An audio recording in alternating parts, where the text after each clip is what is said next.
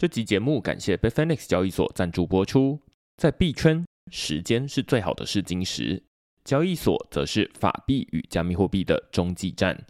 Bitfinex 成立于二零一二年，是一家已历经市场十年考验的交易所。Bitfinex 透过加密货币帮助人们实现金融自由，让转账像是传讯息一样简单，不再有国界之分。使用者不仅可以透过 Bitfinex 收发、买卖和借贷数百种加密货币，还有手机 App 方便用户随时操作。如果你要注册 Bitfinex 交易所，请一定一定要记得使用节目叙述栏位中的区块式推荐连接，让 Bitfinex 知道你来自区块式。另外，现在 Bitfinex 还有一项限时的问卷抽奖活动，花五分钟填写你的交易所使用习惯，就有机会获得二十 USDT 的奖励。问卷连接我也放在节目叙述栏位中了，请大家踊跃参与。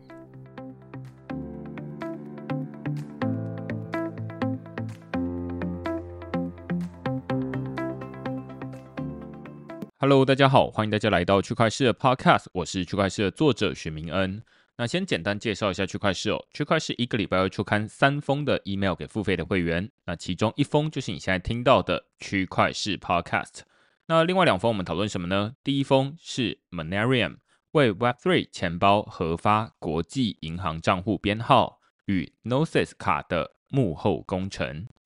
那这篇文章其实是上一周。呃，我们有一篇文章叫做 Gnosis Pay，直接从钱包扣款的 Visa 金融卡。这篇文章的延续内容了。那那篇文章我们来讨论的是，有现在有一张这个 Visa 卡叫做 Gnosis 卡。那它很不一样的地方是，它可以直接连接你的加密货币钱包，当成是扣款账户。那这张卡非常有趣的一点就是。因为你的扣款账户是加密货币的钱包嘛，那里面放的肯定也就是加密货币。但是你可以直接拿着这张卡，例如说去中油加油，或者是呃便利商店刷卡等等，只要上面有标 Visa 的地方，你都可以直接用这张刷卡，然后它就会直接从你的加密货币钱包里面扣款。那扣的是加密货币。只不过我在那篇文章没有特别讨论说背后的机制到底是如何运作的，只有告诉大家说，哎，那这就可以避免像之前这种 FTX 倒闭事件的时候，如果你的资产都是放在交易所开立的一个呃存款的账户，然后你的 Visa 卡是绑定那个账户，那你可能在交易所倒闭的时候就会有风险。但是像 Gnosis 卡这样的一个机制，它是放在加密货币钱包里面。然后那个钱包是由你个人保管，那就比较不会有这种中心化的风险。只不过我们在这一篇文章讨论 Monerium 这间公司，它可以说是 n o s i s 卡的背后的核心的厂商。如果没有这间厂商在帮忙 n o s i s 卡做背后的机制，那 n o s i s 卡它就没有办法提供我们刚刚前面说到的这些功能。好，所以我们在这篇文章就来讨论 Monerium，它是一间什么样的公司？我会说它是替 Web3 钱包核发国际银行账户编号，叫做 IBAN 的公司。那它非常厉害的地方呢，就是可以让你的，例如说小狐狸钱包，或者是各种加密货币钱包，拿到一个理论上应该是银行才能拿到的编号，叫做 IBAN，然后你的这里面的资产。就可以直接跟传统金融银行账户可以直接互通。换句话说，如果诶你的其他的银行它想要转账到你的替你的加密货币钱包储值的话，那它就只要输入你的 IBAN 编号，然后转钱过来，你的加密货币钱包里面的资产就已经储值完毕了。反过来说，提领也可以，就是诶你可以把你里面的加密货币提领出来，然后指定到某一个银行账户。你本来提的是加密货币，但是对方会收到的是法定货币。那我们在这篇文章就在讨论 Monerium 这间公司它是如何做到这么神奇的事情的。那所以这就是我们这篇文章讨论的主题。另外一篇讨论的是币安 CZ 下台，光荣的失败与辛苦的胜利。那这篇文章几乎可以说是上周最热门的讨论的新闻，就是币安它被美国政府。呃，司法部指控说，哎，那他们在洗钱，那最后他们呃双方以四十三亿美元和解的这件事情。那我们在这篇文章呢，因为呃，绝大多数人可能都知道币安，也知道币安执行长 CZ 这样的一个人，但是我们这篇文章呢，就是从币安他是如何踏入币圈，然后他对于币圈有什么样的影响开始说起，接着才讨论上周的这一起新闻事件。只不过我在写这篇文章的时候，最大的难点是，现在美国司法部它其实没有提供什么具体的罪状。那只有说啊，那币安跟这个美国司法部他们已经和解了，而且是以非常高的金额，就是四十三亿美元和解。那只是在局外人看起来就觉得啊，什么就是呃，你指控他怎么样，然后他也认罪了，但到底发生什么事，现在大家还没有办法看得很清楚，就是他没有一些呃金流的交易记录，以及他到底洗钱的样态到底是怎么样。这是目前外界都还不知道的细节哦。那所以，我们这篇文章就来讨论说，哎，这起事件它的来龙去脉，以及帮大家补充一些背景。那如果未来有更多细节的话，我们会再另外写一篇文章来讨论这些东西。好，那这就是这周写的两篇的文章。如果大家喜欢这些讨论的话，欢迎到 Google 上面搜寻“区块市趋势的事”，你就可以找到所有的内容了。也欢迎大家用付费订阅来支持区块市的营运。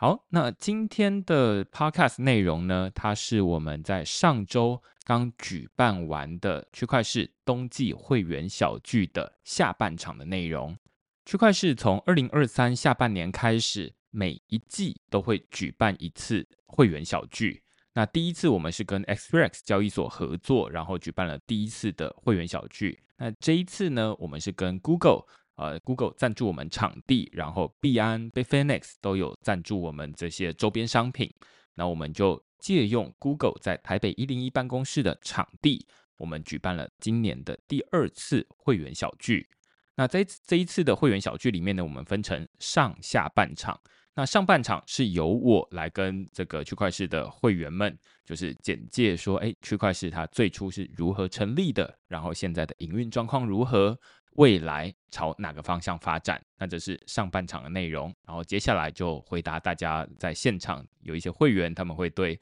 呃区块市有一些疑问或者是建议。那我们就在进行 AMA 的环节。那下半场呢，我是邀请了两位好朋友，一位是零到乌托邦的主持人 Noah，另外一位是听不到的主持人 Jackie。那我们在这一场里面呢，讨论他们两位在过去的二零二三这一整年里面，总共上架了十集的内容。那这十集可能有一些人有听过几集，但不一定全部听过。当然，可能也有人很认真，就是每一集通通都追完。但我相信，没有全部听过的，应该才是绝大多数。所以，我们就呃，在这一个下半场的时间呢，我邀请 Noah 跟 Jackie，我们一起。替大家回顾一下过去这一年来他们的十集的内容，大概在讨论什么样的东西？替大家简单总结，然后再听听大家对于这两档节目在二零二四年有什么制作上的建议。那接下来就是当天的录音内容。我不知道大家在今天之前有没有先在区块链的 Podcast 里面有听过 Jackie 跟 Noah 的主题。例如说，Noah 讲的是 public goods，然后 Jackie 讲的是 DAO。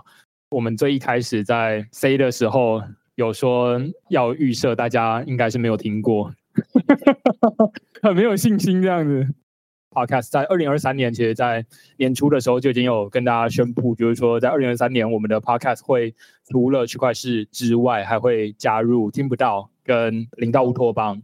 那之所以要找两位来帮忙的其中一个原因，是因为我自己的 coverage 也没有那么广，就是我没有办法覆盖这么多元的内容，然后他们可以讲得更深入一些，然后可以找到我找不到的来宾，所以我就想说啊，那可以请他们，然后来讲不同的主题。那但是我们在过去这一年里面，像 Jackie 做了三集的内容，然后 Noah 做了七集的内容。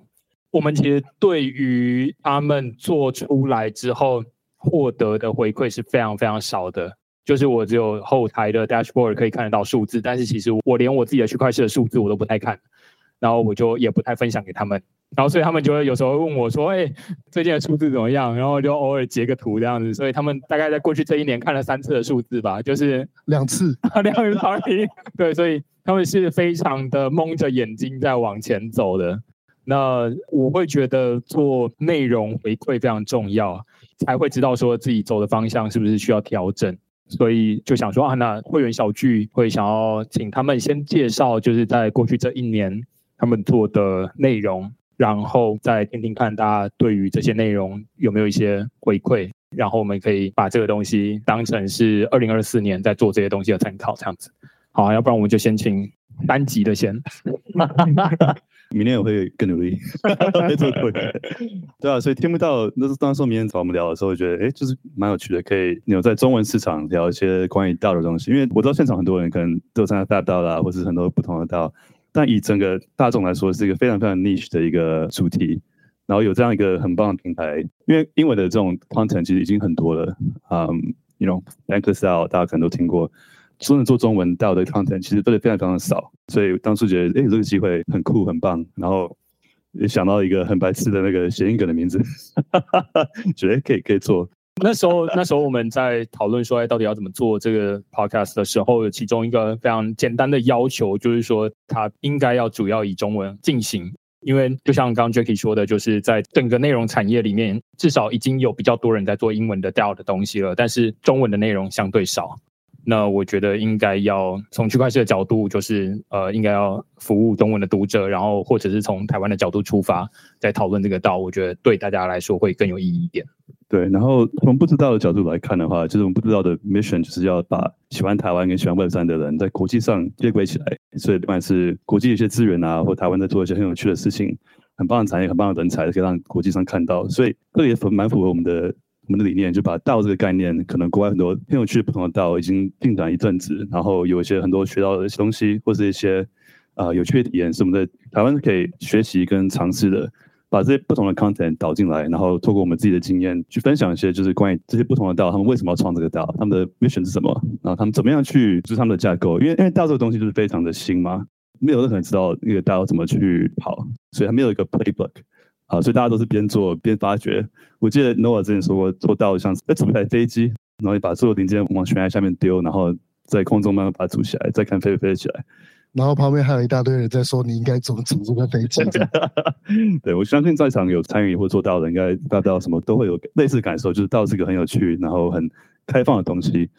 呀，所以我们就想把一些国外很多有趣的道做一些访问，然后。有些内容我们会是以中文为主，但是因为很多可能他们是讲英文的嘛，我们会想要就是访问时候用英文，然后前面用中文去补一些 context，让大家可以就是双语的方式去听，可能平常听不到的中文内容。对，然后我们目前只做了三期，但是后面排了很多，年底比较忙，所以不好意思，比较少。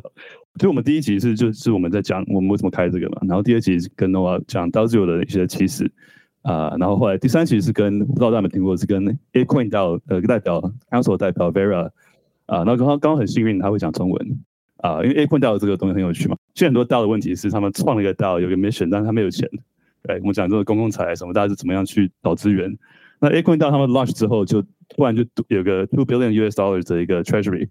但他们完全没有 mission。然后一个月前还在投票说要决定他们的 mission 是什么。然后就金库里放了 two billion US dollars，然后大家这边吵着怎么用。就他们最后决定是什么？那么他们的 mission 被打掉，就是没有决定。哦，所以现在还是没有，还是没有。我上次看的时候还没有。一个月前，就是有人提议这个 mission，然后大部分人投说哦，我们都不喜欢。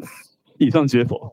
这很有趣啊，就是很多他跟道的其他道的东西相反。然后 v e r 的背景又很有趣，他以前是在世界上第一个道的道的时候就有参与到。那个 Ethereum 的 fork 嘛，那时候从 Ethereum 到 Classic 跟 Ethereum 之间，是因为那个道被 hack。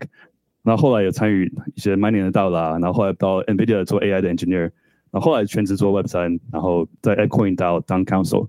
然后也是个薪水的东西。所以从他角度去聊道的一些组织内容，然后怎么样去奖励人，怎么样去 incentivize 大家去 contribute 一个道，就蛮有趣的。基本上这三集，然后第四集接下来会访问一个叫做 Akia 道，我觉得很有趣，因为他们是在日本买了一块地。然后要把这个地重新翻修成一个给艺术家用的 Web 三的一个 residence。他们的故事很有趣，比较像是一个更接地气的一个道，就是实际上做了一个看到一个建筑物，然后一个实体的场地，啊，所以下一次会访问他们。然后日本跟台湾也文化上跟什么也蛮接近的，所以我知道台湾有很多人想做类似这种 residency program，我觉得也可以参考这些经验。啊，yeah，所以然后之外还有很多不同的道，像是 city 道啦，然后 non style 各种不同这种国外的道，我觉得都可以来参考看看他们怎么做事情。我自己觉得，大家在看区块链的时候，就会发现说我很少写掉，最主要原因是因为我觉得它太发散，各自会有遇到的问题都不太一样。但是我刚也是听了之后才会知道，说他们是一个太有钱的问题，太有钱，但是不知道钱怎么花的问题。他们了啊，只有只有他们有这个问题。对，所以感觉就是会需要像 Jackie 这样子，就是去找到实际的人。我觉得最有趣的就是没有任何的道是完美的，一切都是 trade off。就你要么有钱没有 mission，要么你就是很多人但没有人做事情，大家都有不同的问题，所以我觉得这个真的很值得去探讨。就从人类学、心理学、政治学的角度去看都很有趣。对，对他那个新的组织形态，就怎么去组织人？那为什么道的定位在这个社会上要怎么跟私人企业跟公司是不一样的？因为本来私人企业的 incentive 就是会往 profit driven 跟内部化去走，怎么让道变成是一个不一样的东西？我觉得 Jackie 做的这一系列研究啊，跟讨论都非常有趣。那接下来换 Noah，那个我这边的 podcast 叫零到乌托邦嘛，那有时候会在 channel 里面出现。过去有讨论过，比如说跟豆泥有讨论过 DID 去中心化身份、分散式身份，有讨论过 AI Safety 也是一种公共财，right？大部分是往公共财的地方走，然后其他的包括像是回溯性公共投资啊，或什么，我们要怎么去？包括像是呃，我们怎么去衡量所谓的 impact？谁来定义 impact？这个领域的 impact 跟另外一个领域 impact 要怎么去做比较？跟呃，最近除了这个平方募资、平方投票之外，有一些新的领域叫抗共谋，right？除了人多之外，大多数人的需求就永远是对的需求。那如果资源永远都往这些地方去集中的话，那个其他地方比较小的需求，这些东西要怎么办？right？所以像抗共谋的的这种这种理论啊，或者是实验呢，其实走的方向呢，就是。比如说，怎么去激励或者是奖励所谓的多元化，或者是在各个领域交叉的地方，那怎么在跨领域去做创新？怎么去激励这种创新？这样，所以其实，在公共财的领域，或者是在这种有非常多不一样的新的实验在发生。然后，比如说在很多学术的场域都有被讨论，然后也都有去做研究。可是，在学术场域之外，其实非常少去被做实验。区别讨论，所以这个是我们希望可以带给大家，因为在这些领域讲的东西，大概都是我们怎么去重塑社会的机制，然后怎么用区块链在这边可以怎么样去帮得上忙等等。那当然，另外还有一些，比如说大家我不知道大家有没有听过 plurality，就多元宇宙这样的一个想法。那这些东西怎么跟区块链去做结合？那台湾在里面要扮演什么样的角色？所以这些就都是零到乌托邦会想要跟大家去去讲的东西。那为什么叫零到乌托邦？就是乌托邦是永远到不了的嘛，那零到乌托邦就可以去踏出第一步。那我们要往那边走的时候，每第一步要怎么走，每一步要怎么走，到底有哪些方向可以尝试？这个就是我们希望可以传达的东西。这样，我问个问题，就有多少人听过 plurality 这个多人宇宙这个这个词？大家记得来参加 Funding the Commons。我会在 Funding the Commons 参加两个活动，一个就是去分享在今年区块链做的这一系列的公共财募资的结果跟心得，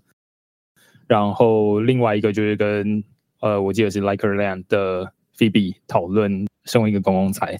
的一个内容，所以。呃，也推荐大家，就是如果有要参与，我其实最一开始在写，我记得是 Rachel P. Jeff 的内容的时候，我那时候都要为每一篇文章找首图嘛，就是那个封面的照片 cover photo。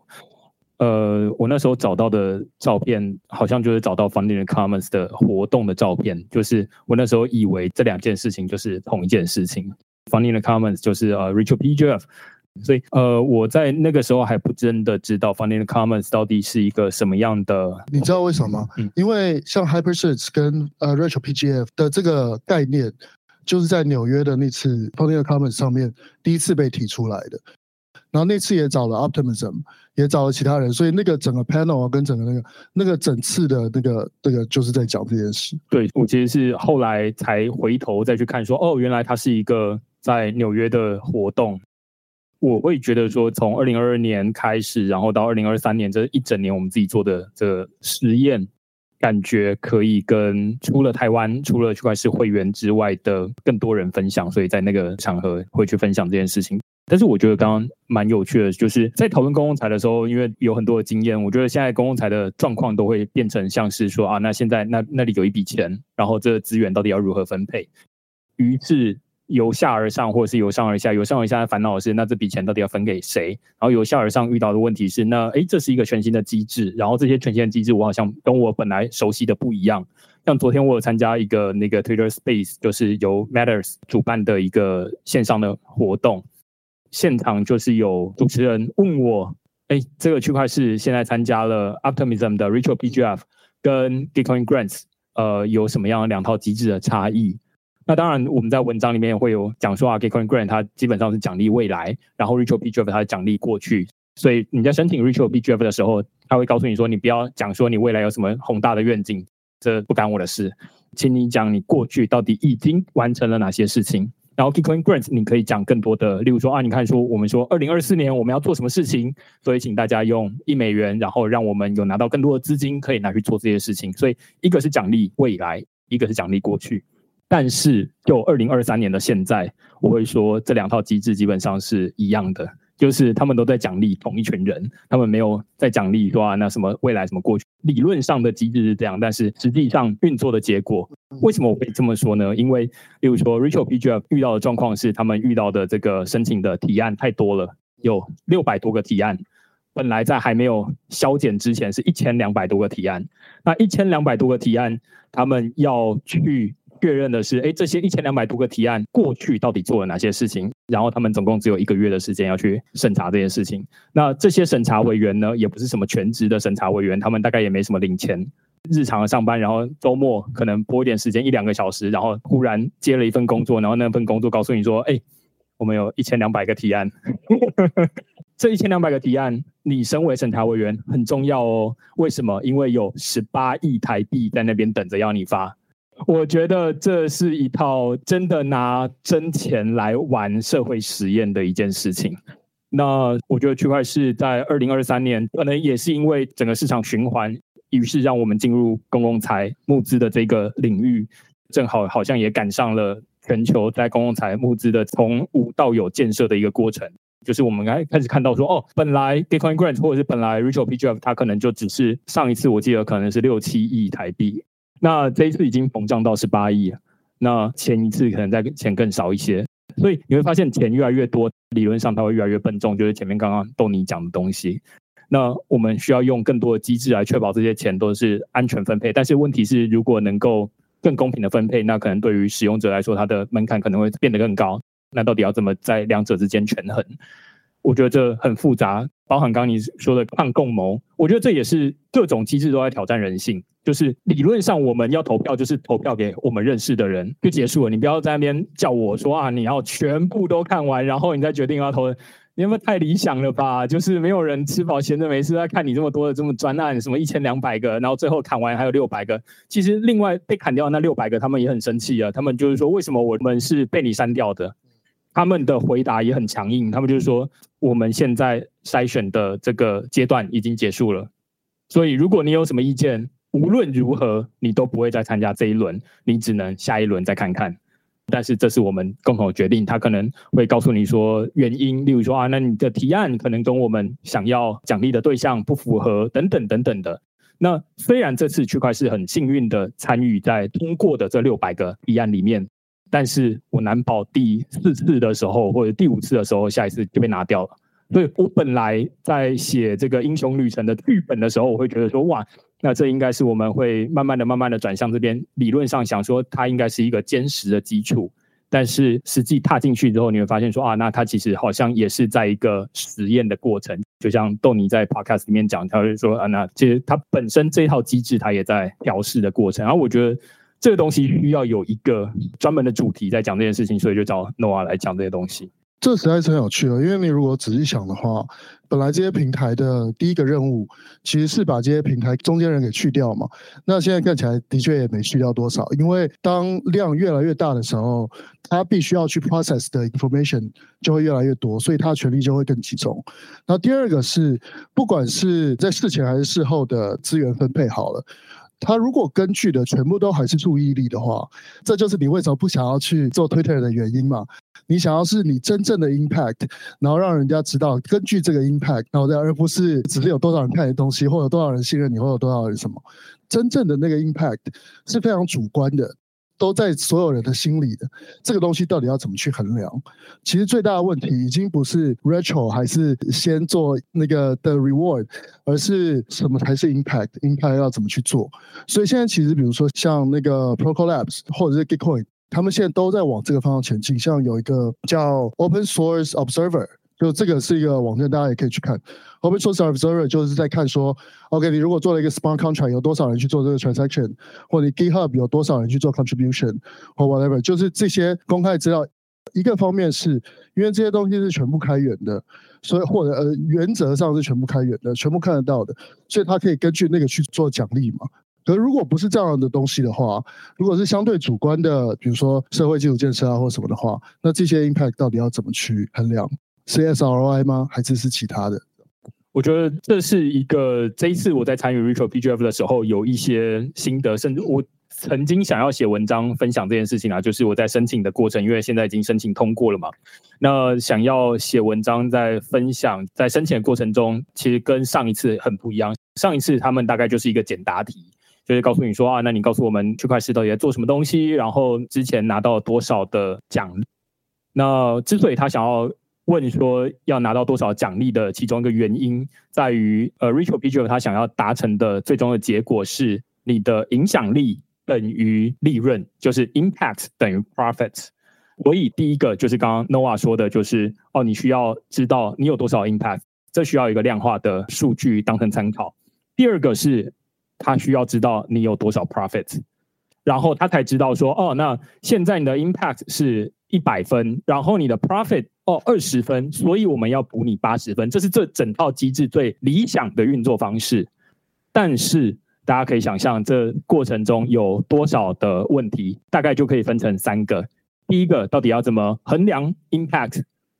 你说吗？评审说吗？这到底有没有一个公开的标准？这是第一件事情。第二件事情是 profit，你要自己回报。那回报你可以隐匿，所以我就可以往下报，于是我就可以拿到更多的 profit 的补偿。哦，所以这个是一个小技巧。那他现在基本上没有任何的查核机制，例如说他不可能来查核区块链的订阅会员有多少，他拿不到这个东西。那或者是呃，你拿到了多少赞助，这都是你们自己之间去讨论，所以你只能期待大家诚实以报。所以 profit 是这一个。那第三个是如何衡量 impact？等于 profit 的这一个等号的机制，它是靠人，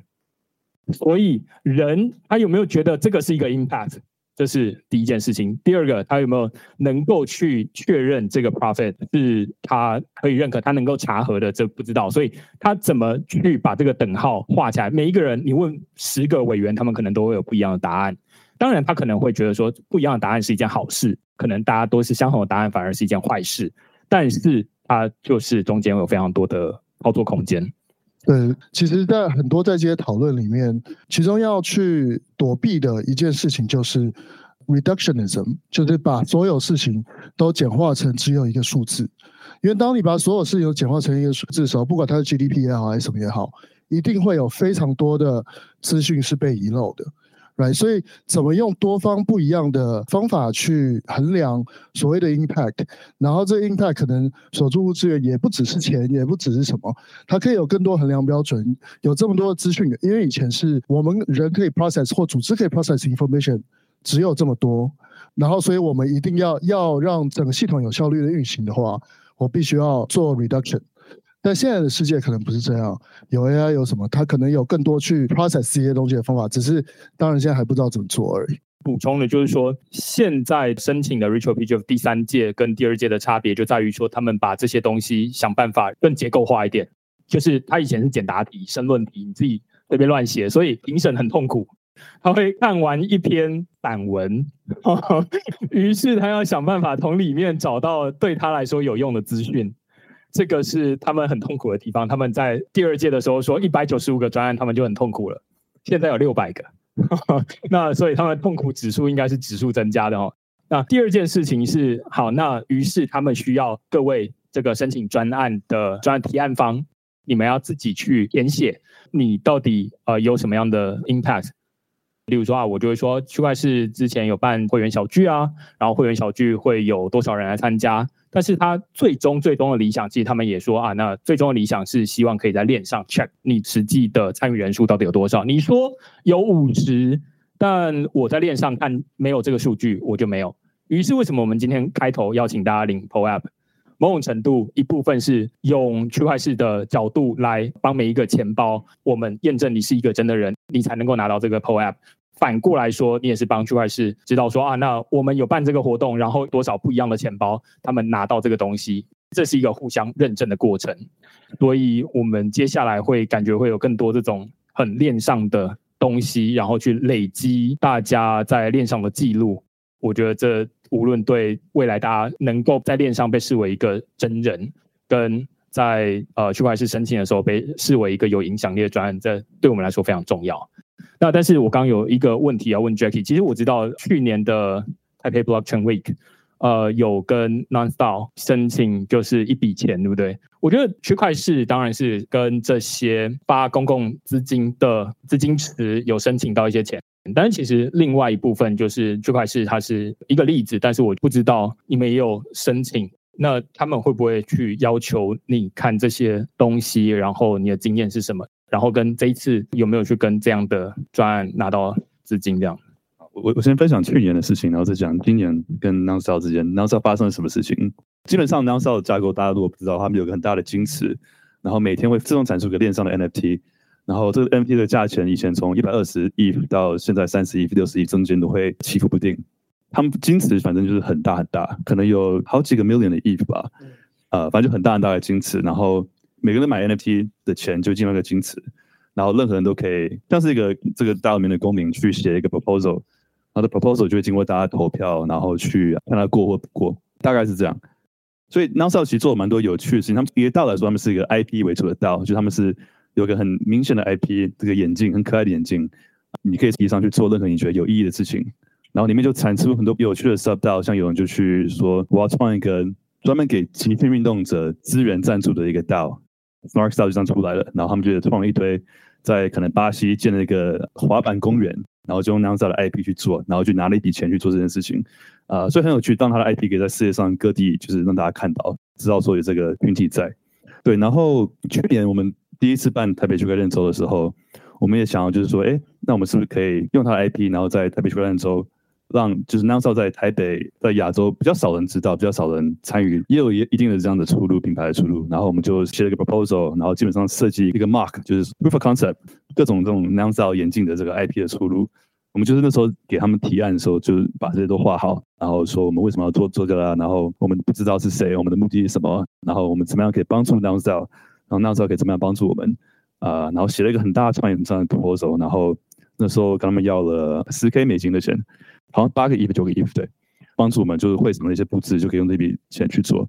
所以去年的合作是蛮蛮好。但他们很有趣，他就是 post 里面就可以直接把那个 smart contract 那个智能合约上就写好说，如果过了我要转多少亿到哪个钱包，然后就直接写好，都自动化，然后你 post 投票一过，这个钱就马上打到你户头来，完全是没有经过任何人。所以它的有趣的点是它是一个非常去中心化的一个一个岛。那这个有它好坏嘛？好处就是它非常去中心化，然后任何人都可以参与。然后我去年也觉得，哇靠，就是莫名其妙。我记得我是在有一次跟呃 noa 跟豆尼，我们三个人在一个 Google Meet call，我们在聊，就是哎，我们不同的 DAO 怎么合作。然后我觉得，你知道 n o n s t a r 吗？我觉得他们很有趣诶，我觉得可以拿来做一个 use case study。我们聊完之后，我就我就去买了一只，然后就开始研究这个 n o n s t a r 的这个整个生态系。然后他们这个生态系很有趣，一堆不同的 builders 再去跟他们拿钱去 build 一些 n o n s t a r 的一些。不管是 infra，不管是一些网站，不管是一些 IP，最近有拿好几个 million 美金去做他们的一个 non-style 的动画，各种这种有趣的出路。然后刚刚讲到说，就是他们非常去中心化嘛，然后有好处有坏处。那坏处就是去中心化的坏处，大家可能知道就是很混乱。然后他们今年发生一个很大的事情，就是 announce 一批人就是 rage quit，他们就是决定要 fork 出去，然后就把金库里一批钱就是跟他们一起这样拿走拿出去，基本上就像以前那个 Ethereum Classic 跟 Ethereum 就是分裂成两条，然后整个文化就因此改变，因为那时候他们也有很多不同的意见，反正一批人就觉得说，哎，我们这个 DAO 就是他认同这个未来的愿景，然后就因此把一批钱拿走啊、然后就剩下人，然后我们今年有再去申请的时候就没有过。因为他们的文化跟他们的一些想法就完全不一样，他们觉得赞助 conference 啊比较符合他们的理想，他们希望做更多这种公共利益，或是一些可能是你创个 program，或是你创一个教育性质比较高的，只是说哦你赞助一个 conference sponsor。对我自己之所以会对这个东西有一点研究，我是因为 Jackie 才知道 Nonstyle，然后他们在今年也有一个叫 Public Nonce，就是在用 Nonce 的资金来做公共财资金的分配。啊，对我来说，我就会觉得哦，OK，又有人在发钱了，太好了。我之所以前面会写那个现在是建设者的牛市的其中一个原因，是因为我发现虽然现在币价不是很高，但是市场上有蛮多人在发钱的，就是无论是 Gitcoin Grants，或者是呃 Ritual PGF，或者是 Nonstop，或者是 Aave Grants，或者是 Uniswap Grants 等等的，他们都有一笔钱，然后你只要去跟他申请。然后大概就会像 Jackie 这样的一个状况，就是你去叙述说你要做什么东西，然后对你有什么好处，那基本上他们就可以决定过或不过。所以在 Nonce 的状况就会是他们的资金收入来源是他们每天会拍卖一个 Nonce 的 NFT，然后就会拿到一笔以太币，就是买的人去贡献的，然后进入金库里面，然后大家投票共同决定说，那有很多的提案。到底要过还不过？要不要给他钱？那如果要给他钱，那就给他过了。然后他最后可能可以提供一些成果报告，如果有的话，完全没有，对，完全没有人问我们那个钱怎么用的，对对对，完全没有人 follow up，很有趣，他们钱就这样打过来，然后就完全没有人理我们。所以我会我会告诉大家说，这真的是建设者的牛市，就是你基本上你想要做什么事情，现在某种程度我自己的体感，在申请这些东西的时候，你会觉得是缺人来申请资金，而不是缺人给资金。所以你如果想做什么东西，你基本上可以说服他，然后就可以做这件事。所以我们刚刚前面都会说啊，那我们 hire 了一个人来帮忙申请，例如说这个国瑞新闻奖，或者是这些 grants，就是你会发现哦，好像可以去跟他们沟通区块链在做什么东西，然后对他有什么好处。即便是你告诉中文的读者、中文的社群说哦，有 Uniswap grants，有这一个资金的存在，然后请大家去申请。的这件事情，他本身就认为你有贡献，那于是你就可以透过这样子去获得一些资金的赞助。那我觉得这对于区块链来说是一件好事，所以我会觉得像是这样的一个 grants 在现在好像越来越多。然后我猜二零二四年如果币价涨起来的话，感觉会有越来越多人会提供用类似这样的一个机制来提供这样的资金。然后所以我才会觉得说啊，那从写文章开始到接下来，至少感觉半年、一年的时间都会是建设者的牛市。虽然现在币价还没涨起来，差不多是这样啦。然后我觉得也可以从 Jackie 的这个亲身经验可以看得到非常鲜明的例子。我这也非常符合我的对这个 Grants 的印象，就是他们不像是刚刚那个新闻共融基金，新闻共融基金它会要你写报告，然后会要你做非常多的事情。但是呃，现在绝大多数的 Web3 grants 它是不太会特别告诉你要做这些东西的，所以你就是申请完说服他们，你可以拿到，然后你可以继续专注做你的要做的事情。那这其实是个蛮大的问题的，对，因为你就没有这个 accountability。就当初我们要是拿一笔钱，我们什么事没有做，也不会有人来问问题。哎，所以他们后来 fork 就当不同意的愿景是什么？跟新的愿景又是什么？我那时候没有太多研究，但有一边是比较保守的，他们觉得我们钱不应该这样。对，要保守一点的话，然后另一边也觉得说，就是我们就要把 IP 做大，就是你花钱，大家知道这个 IP，才会有新的人进来，就是来贡献这个 IP。所以两个想法不太一样。对，对，因为我记得他其实给 grants 是有分级的嘛，就是如果是多少以下的话，他是完全不 follow 的，可多少以上，他要怎么 follow 呢？我觉得他们就是在那个 proposal 上面就去问，然后没有太多的 follow up。对。但其实今年我们的 idea 就是被被打枪了，就是没有过。然后我们的 idea 其实本来是做到链上，所以其实这也是蛮蛮公开的讯息。就我想把那个 Nonce 的 IP 放到一零上面，然后我觉得这样感觉很酷，就是然后我就把那个图都画出来。Nonce 不管讲什么都跟这栋楼有点关系。但他们就是理念都完全改了，然后我们的金额比去年大，然后他们就觉得这不符合他们现在大想要做的事情，对，蛮有趣。然后在 Nonstop 也看过他真的是混乱到爆的一个程度。刚加入第一天，他们就把 Discord 关掉，因为他们觉得 Discord 太中心化了。但是可以中心化的把它关掉，这样对。就他们觉得太中心化了，所以那个 founder 直接把歌手整个砍掉，然后就大家都没有地方聊天，没有地方沟通，然后大家就透过链上沟通来当做沟通。我觉得哇，这个真的太极端了。OK 啊，所以呃，我本来是想说两位介绍完之后，然后就是帮大家 recap，就不知道到底在讲什么东西，然后跟领导乌托邦在讲什么东西。听完这刚刚有点像是精彩片段，如果过去这一年没听到就算了，然后但是二零二四年可以继续听。那会不会有什么样的会觉得说，呃，我觉得这这东西还不错，或者是我觉得这东西感觉好像太小众了，没有人 care。我觉得两位会比我更想要知道大家的 feedback，因为我可能会看得到数据，但是其实我没有在看。我可以问问题？是是是，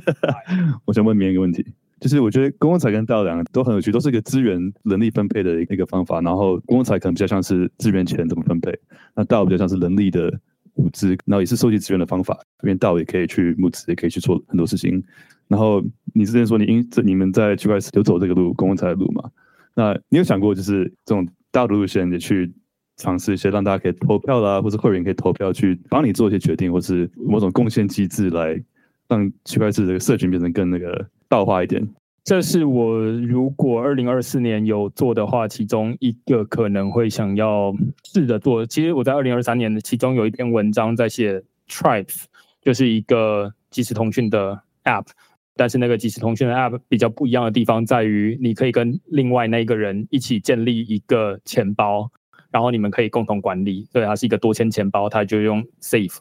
那我在那时候就写说啊，那理论上区块是它可以有一个群组，但是里面可能有三个人或五个人，他是管理员，然后这个群组里面会有一个钱包，然后钱包里面会放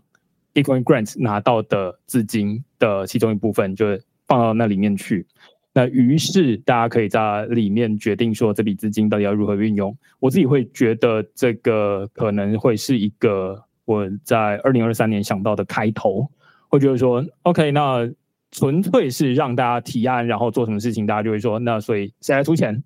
那我就反过来好了，就是会说啊，那钱先放进去，然后好，那现在又跟这个 App 到有有有一样的问题，就是只是那个钱很小，有钱放那边，然后有没有人想要做一些有趣的提案，然后可以让大家决定说这个东西是不是会过？那我觉得这是一个想象中可以做的例子，但我其实不太确定在这个过程中会遇到什么问题，然后这到底会怎么样？这样还是其实道就适合这样，道就适合这种我这种不知道到底会发生什么事情，反正丢出去，然后钱存在那边，然后大家都不知道。道就是适合这样，大家都不知道。对你仔细想的话，道的结构啊，它其实不是为了效率跟执行存在的，它是为了探索存在的。所以他总是会往很多不，它叫分散式组织嘛，总是会往很多方向去走嘛。所以他去 explore 的时候，他是可以往很多方向去走的。可是中心化组织才是才是执行，所以 depends on 区块是想要变成什么样的东西咯。对，所以这看起来有机会是在二零二四年做做的一个尝试。反正就是把钱放进去，这是超简单的。可是如果你要把钱放进去，然后让大家可以去投票的话，你势必需要大家链上有一定的。credential，所以我是赞助的会员什么的。对，所以接下来就会有一大串东西我没有考虑过的东西，就是例如说，好，那钱放进去，马上问题就来了，就是所以谁可以投票？路人都可以投票吗？那路人都可以投票，那感觉好像就可以有一些僵尸，就是网军，他们可以自己提案，然后就全部钱就进去了。那我觉得，如果钱不是很大的话，就像之前豆尼在录音的时候讲，就是。钱不是很大的话，我们都可以做一些尝试，就像他们现在就是把上一次拿到的钱，就是在丢进去，然后让大家做实验。如果钱不是很大，然后弄丢一点钱，好像还 OK。你这样会被人家 fork 啊？对对对，我会觉得好像是这样的一个方向，就是如果有了大家一起弄丢钱的经验，然后呢，那个钱不是很大的钱，那于是大家就会说，哦，那之前有发生过这件事情，然后这件事情存在大家的记忆里面。会更深刻一些，就有点像是我在每次演讲会想要发加密货币给大家，都是为了就是亲身的体验。那弄丢钱，我觉得也是很重要的。尤其不是弄丢自己的钱，太好了，总是要有人来出这个钱嘛。那在演讲的时候，我是拿我的演讲费来做这件事情，那在这边就是变成 OKCoin Grants 分配到的钱，然后这些钱到底是怎么弄的？于是大家会开始慢慢从错误中学习。我觉得这可能会是一个好的路线，要钱不是很大的话。如果钱很大的话，我们就会跟这个 Rachel p i t c h e r 一样，就是要大家提供你的这个影响力什么的东西。对对对。好，现在有两个问题。第一个，第一个是会对 DAO 的 Podcast 节目上很期待听到的是，相对于公司、政府、非盈利、传统组织上，在 Web3 技术加入后，海外各类 DAO 是否有兴趣成功案例能够作为 Unput 去思考可能性？所以问题是什么？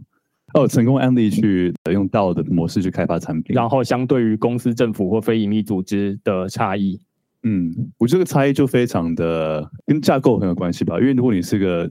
道的话，你就是非常的去中心化嘛。然后原则上就是大家是一起去拥有一个东西。所以当你是一个可能领薪水的参与者去做一件事情，跟你是一个拥有者去做一件事情，我觉得那个动机会不太一样。领薪水跟当然是你做自己的事情，当然会不同的动机。然后我觉得，如果自己为自己的理想、为自己的愿景去做，那个做出来的效果是会更草根，然后会大家会更 incentive 去想要推广一些自己做的东西啦。然后蛮多不一样的地方。然后其实其实你这种去中心化的方法也是一种 marketing 嘛，对不对？因为 marketing 就是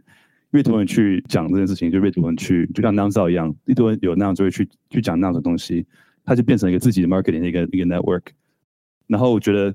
就 Web 三跟 Web two 很大的差别就是，它是 Web 三很多是还没有 MVP 就先把这个东西做出来，然后让大家去探索 MVP 该是什么，这个探索的一个状态。那 Web two 它可能就是要把这个 MVP 先做出来，然后再去开始去让大家去试用，觉得哎这个产品好不好这样。我越觉得二零二四年应该要把钱丢进去，然后让大家探索这个状态这样。对啊，就是嘛，就是嘛，这真的不是开玩笑啊，就是这是真的可以做的事情。对，真的这种钱不是什么 crazy 怎么样，这就是。有趣的事情应该多尝试，对啊？对吧？所以，所以我会觉得这一部分刚刚好像有回答到，就是一个是，如果你说有公司、政府、非营利组织，他们是在最一开始就已经有目的，然后要去想办法解决这个问题。我觉得这样好像会有一个很有趣的状况，或者是至少如果区块是是一个拿自己来做实验的话，我就遇到一个问题，是我基本上是想要从所有的参与者里面凝聚出一个新的方向出来。然后再去看这个方案，所以就会回应到刚刚诺 a 说，就是诶，他如果是非常中心化，他大概是讲求执行效率，因为我就已经有一个方案在那边，我觉得走最小可行的路线过去就好。但是诶，如果我现在是呃目标不明确，那或许好像很适合让大家一起来参与，然后共同决定出一个方向，或者是共同弄丢钱。好，那第二个问题是，其实不太清楚，不知道跟刀 Zero 的 DAO 的愿景是什么，也很好奇 DAO 的未来形态，两位认为会是一个什么样形态？一个大家下班后的业余团体活动吗？我们都不知道。我们的愿景就是这个故事，我可能有些人听过，就是去年年底十二月，本来是 Eve Global 要来台北办一个 Eve 台北嘛。那这一台北跟今年那个一台北就是不同组织办的，然后所以说在美国我们去跑很多不同的 conference 的时候，然后我们发现哎很多我们觉得很酷的在海外的台湾人啊，或是对 Web 三很有热情，对台湾很有热情，然后我们想把大家聚在一起，然后我们的愿景就是就是把这些 builders、founders、creators、投资者都放在一起，然后有这样的一个 network，呃这样的一个 community，一起就是努力想把台湾在 Web 三。国际舞台被大家看到，然后我们去年的 conference 的主题就是 bridge 嘛，就是建一个桥梁，怎么把一些我们可能很多在加州、纽约、日本、欧洲还有台湾的这些 Web 三的人聚在一起，然后 bridge 出一些资源的一些交流，然后也希望跟政府啦，或是其他台湾公司啦，或者海外的资金也做一个 bridging 的这个动作。所以我们不知道就是一个一个社群，一个非营利化社群，然后是希望可以就是把这种不同的资源、不同的人都 bridge 在一起。啊，然后让台湾 Web 三可以更好。对，呃，刀之友其实也是从呃去年在纽约的 Founding Commons 被 inspired 嘛，然后所以我们本来的一开始目标其实就是把 Founding Commons 带来台北，所以今年有这个其实也是算是达成阶段性目标。然后我们后来有一个阶段的任务是希望可以去 Supercharge G0V，就是台湾的这个公民社群这样。那但是因为 Web 三跟 Web two 的 community 的特性还是有点差别，所以我们后来其实就是在 Supercharge 所谓的数位公共财的这个领域这样。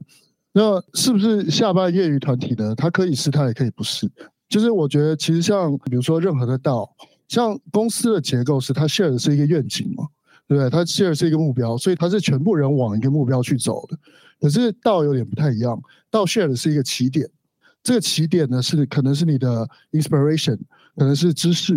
可能是 connection。所有人在这边被 inspire 之后，他往各自的方向去发展，right？所以这两种组织形态有点不太一样。那对于这种 share 起点的呢，其实就是我们在 build 这这个这个底层是在底层当然是一个社群，所以它会有很多的，比如说读书会，会有 co work，会有很多不一样的实体的活动，让大家可以去 connect 跟彼此交流，然后也可以分享知识，也会有新的知识去注入，让这个群体跟这个领场域。有能量之后，然后我们再去找资源，然后把某些部分的人有兴趣的人招出去做某些专案，去做产品，去做什么。所以它是一个分散再收敛的一个一个 process，而且是不断分散收敛的一个 process。到永远都不是只是一个一个什么未来的组织就全部会变成道，这是不可能的嘛？那它需要探索，它也需要收敛，就就跟什么设计思考啊什么的这些东西都是一模一样。所以。怎么样在去中心化的组织跟中心化的组织